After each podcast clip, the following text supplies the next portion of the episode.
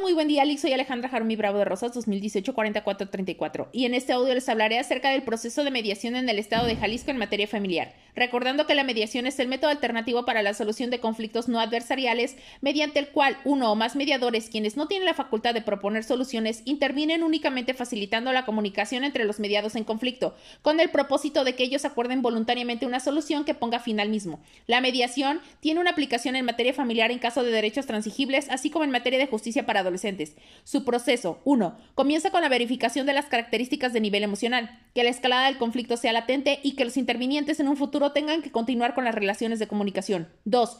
Se comienza con la solicitud de mediación verbal o escrita, que se menciona el planteamiento del conflicto, nombres, domicilios, así como la declaración voluntaria de someterse al proceso. Si es susceptible, se giran invitaciones, pero si la parte invitada no acude, se realiza un segundo llamado. Si no vuelve a asistir, se archiva la solicitud sin perjuicio de lo que soliciten posteriormente. 3.